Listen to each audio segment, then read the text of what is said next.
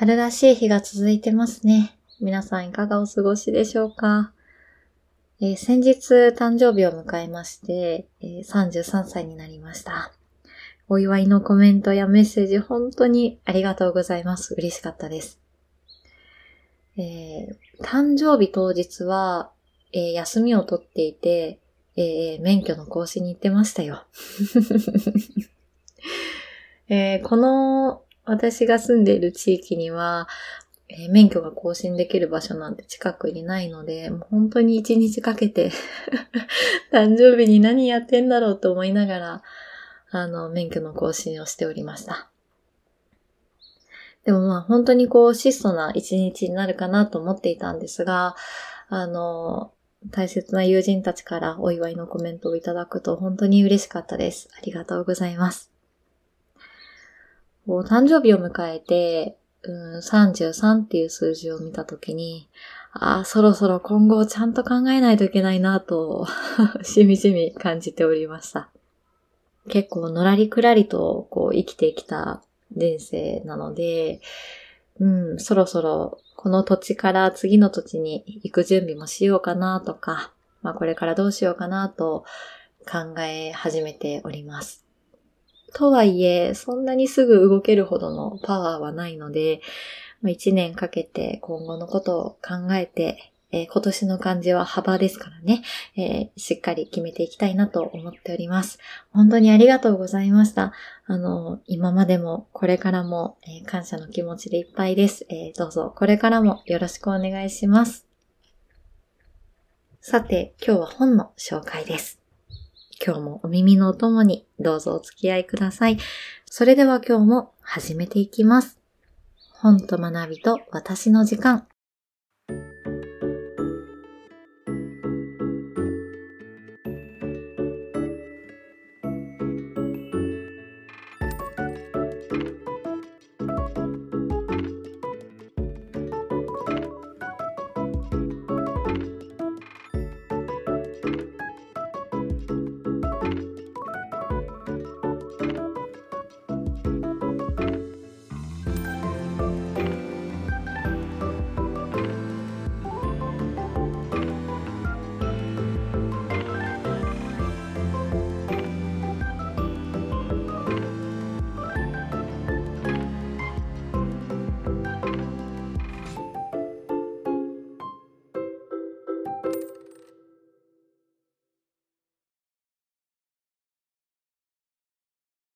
改めまして、こんにちは。こんばんは。パーソナリティのミキです。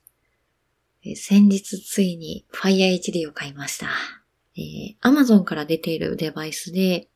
プライムビデオが見れたり、まあ、YouTube とかそういったアプリも見れますし、あと Kindle が読めたりとか、あめちゃくちゃ便利です。今回の購入目的は、あの、まあ、移動時間で活用したいなというところで、えー、Kindle とプライムビデオの活用だったんですね。で、もともと Kindle はスマートフォンで見てました。ただ、このスマートフォンの画面で本を読むというのが結構体への負担が大きくて、文字がすごく小さいですし、この、なんだろう、スマホからのブルーライトで目がすごく疲れてたんですね。もっといい方法ないかなとこう考えていて、通常の Kindle でもよかったんですが、まあ、プライムビデオとか、まあ、そういった移動時間も活用したいなと思って、えー、今回は Fire 一連にしました。すごく便利です。私の場合は Google カレンダーとかも同期させて、あとはメールも同期させてるので、えー、かなり便利になってるかなと思います。田舎暮らしをテーマにした番組ではあるんですが、なかなか生活は便利になってきているように思います。えー、先ほども申し上げたように、この小説やプライムビデオをあの端末で見てるんですけど、皆さんこの作品を選ぶときの基準って何かありますか？うん。私の場合は作家さんを選ぶとき結構決まった方なんです。伊坂幸太郎さんや三浦紫音さん、ゆずきあさこさん、有川博さん。いつも決まった作家さんを選びがちなんですね。映像の面で言うと、そうだな。例えば、安倍貞夫さんや大泉洋さん、藤原達也さん、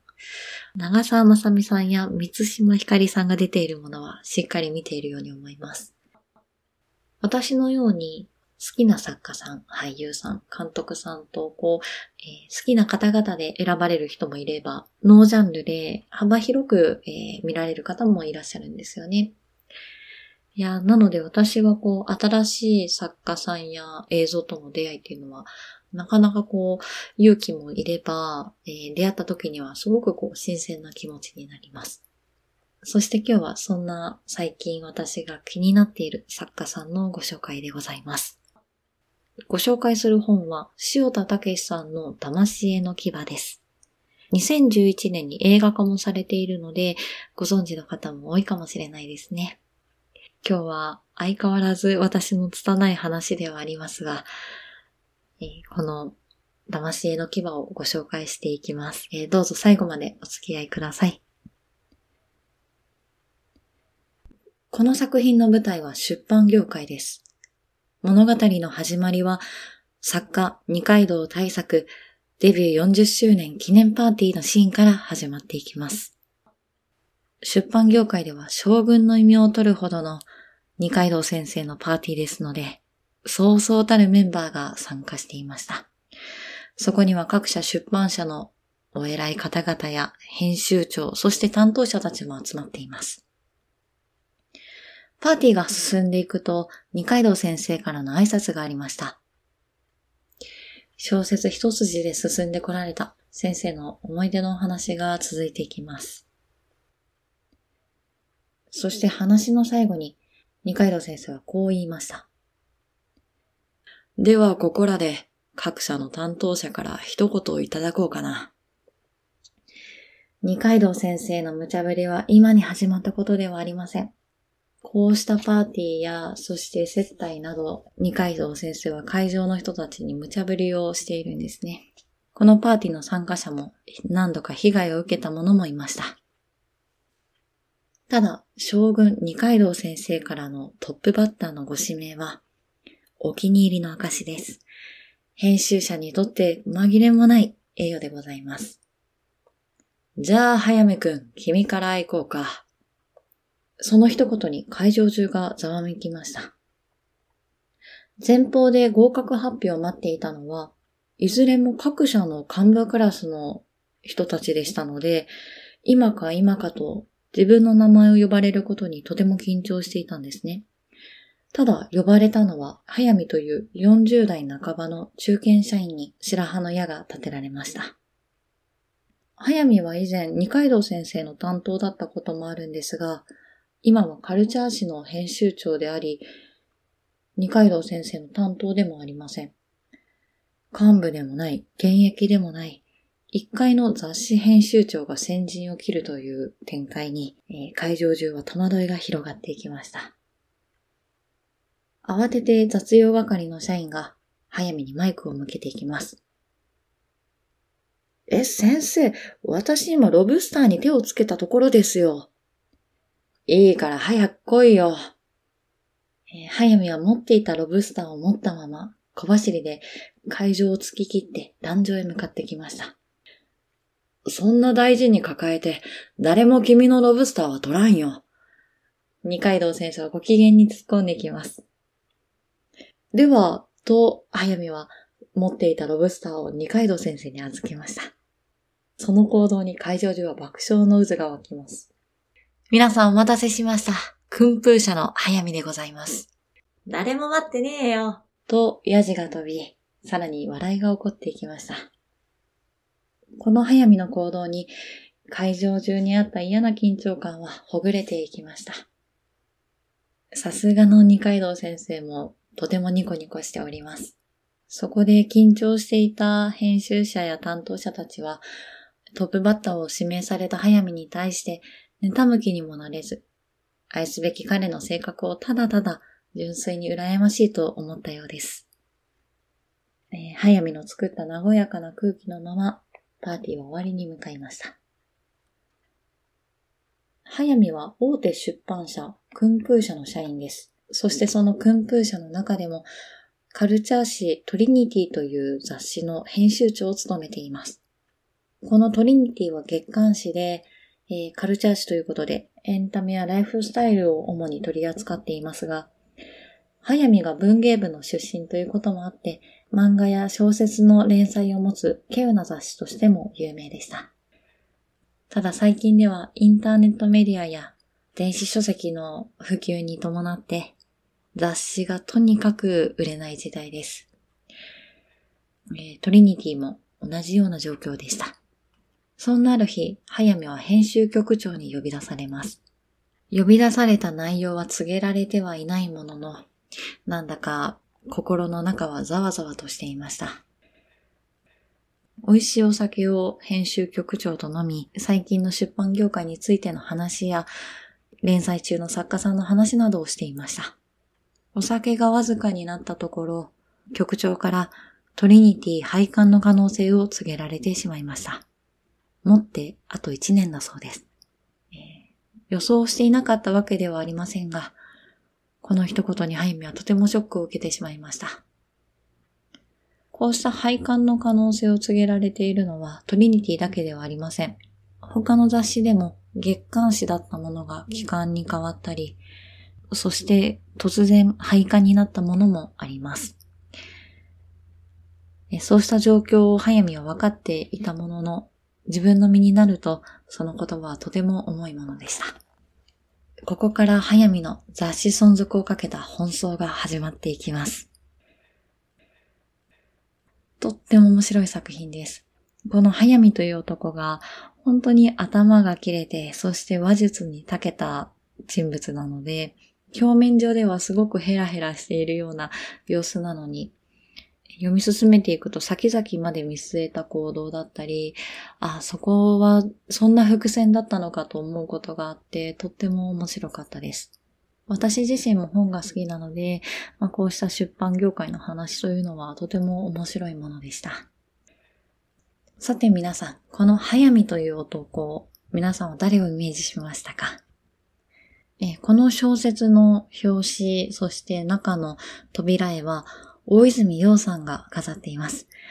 そして映画も大泉さんが演じられています。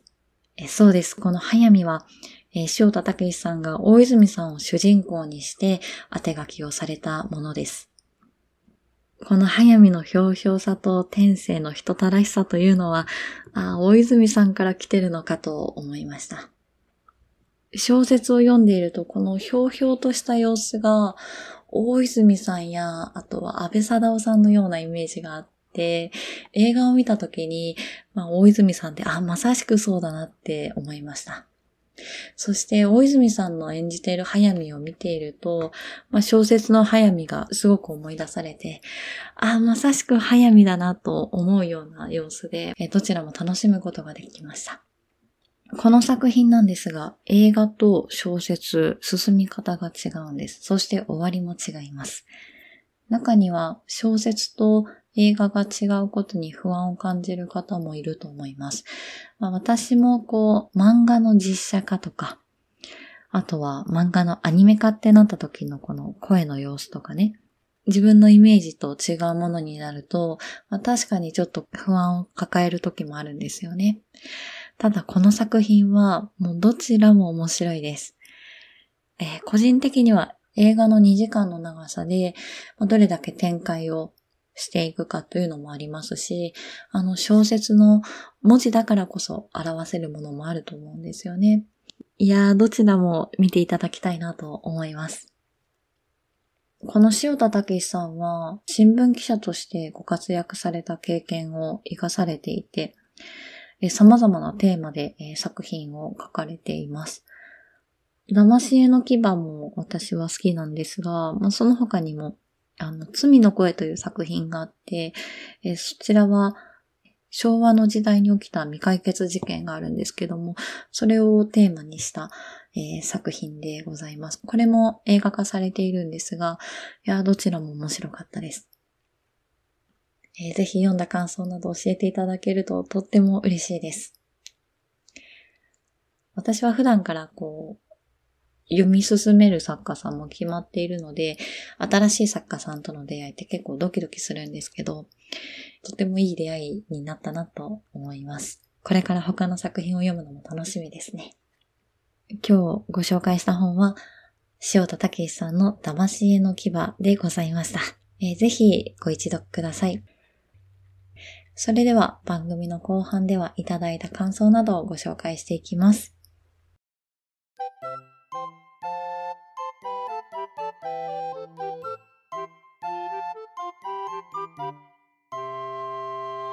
本と学びと私の時間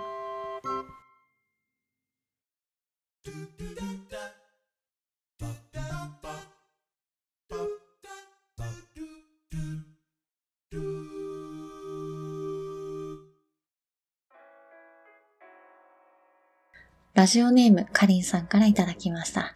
みきさんこんにちは。こんにちは。前回のフレパさんミレイさんとお話しされてる回を聞きました。謎解きには触れたことありませんでしたが、3人の話を聞いているととても興味が湧きました。配信の中では一人で話しているミキさんとご友人と話しているミキさんとまた雰囲気が違っていてとても聞いていて和やかだと思いました。また皆さんや他の方とのお話も聞いてみたいです。といただきました。カリンさんありがとうございます。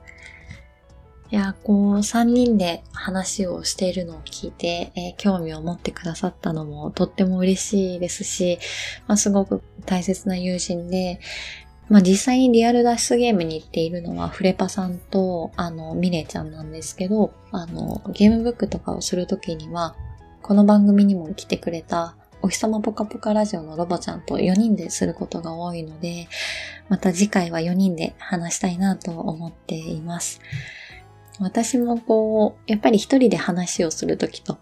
友人と話をするときとでは、またちょっとこう、リラックスしてる部分とかもあったと思うので、そういったところも感じていただけたようで嬉しかったです。カリンさんありがとうございます。その他にもツイッターの方で、コメントをいただいているので、そちらを紹介していきますね。マイカップオブティーのポトフさんからは、今更感ありますけど、年度代わりということで、今年の漢字を決めてみましたといただきました。ポトフさんありがとうございます。ポトフさんの番組の方でも私のこの番組に触れてくれているんですが、私が年始めに、えー、今年の漢字を決めてみようというお話をしていまして、それをきっかけに、えー、今年の目標を立ててくださったみたいです。目標を立てた方が、その一年の行動が変わっているっていうことにも気づいてくださったようで、まあ、すごくいいきっかけになって嬉しいです。ぜひあのポトフさんの番組も聞いてみてください。そしてこの方からもいただいてます。海洋生物のカイトさんからいただきました。はじめまして。52回の泊まれる演劇の話引き込まれました。語り方や声のトーンがすごく落ち着くので、寝る前によく聞いてます。といただいてます。カイトさんありがとうございます。ありがとうございます。いや、あの、52回の話はね、あの、私のとっても好きな話ですし、すごくこう、自分なりにどんな風に楽しかったことを伝えられるかなと思いながら話していたので、えー、そんな風に、感じ取っていただけてとっても嬉しいです。カイトさんありがとうございます。えー、このカイトさんは、あの、海洋生物という、えー、3人の音楽ユニットをされていて、えー、その中でもギターコーラスを担当されていらっしゃいます。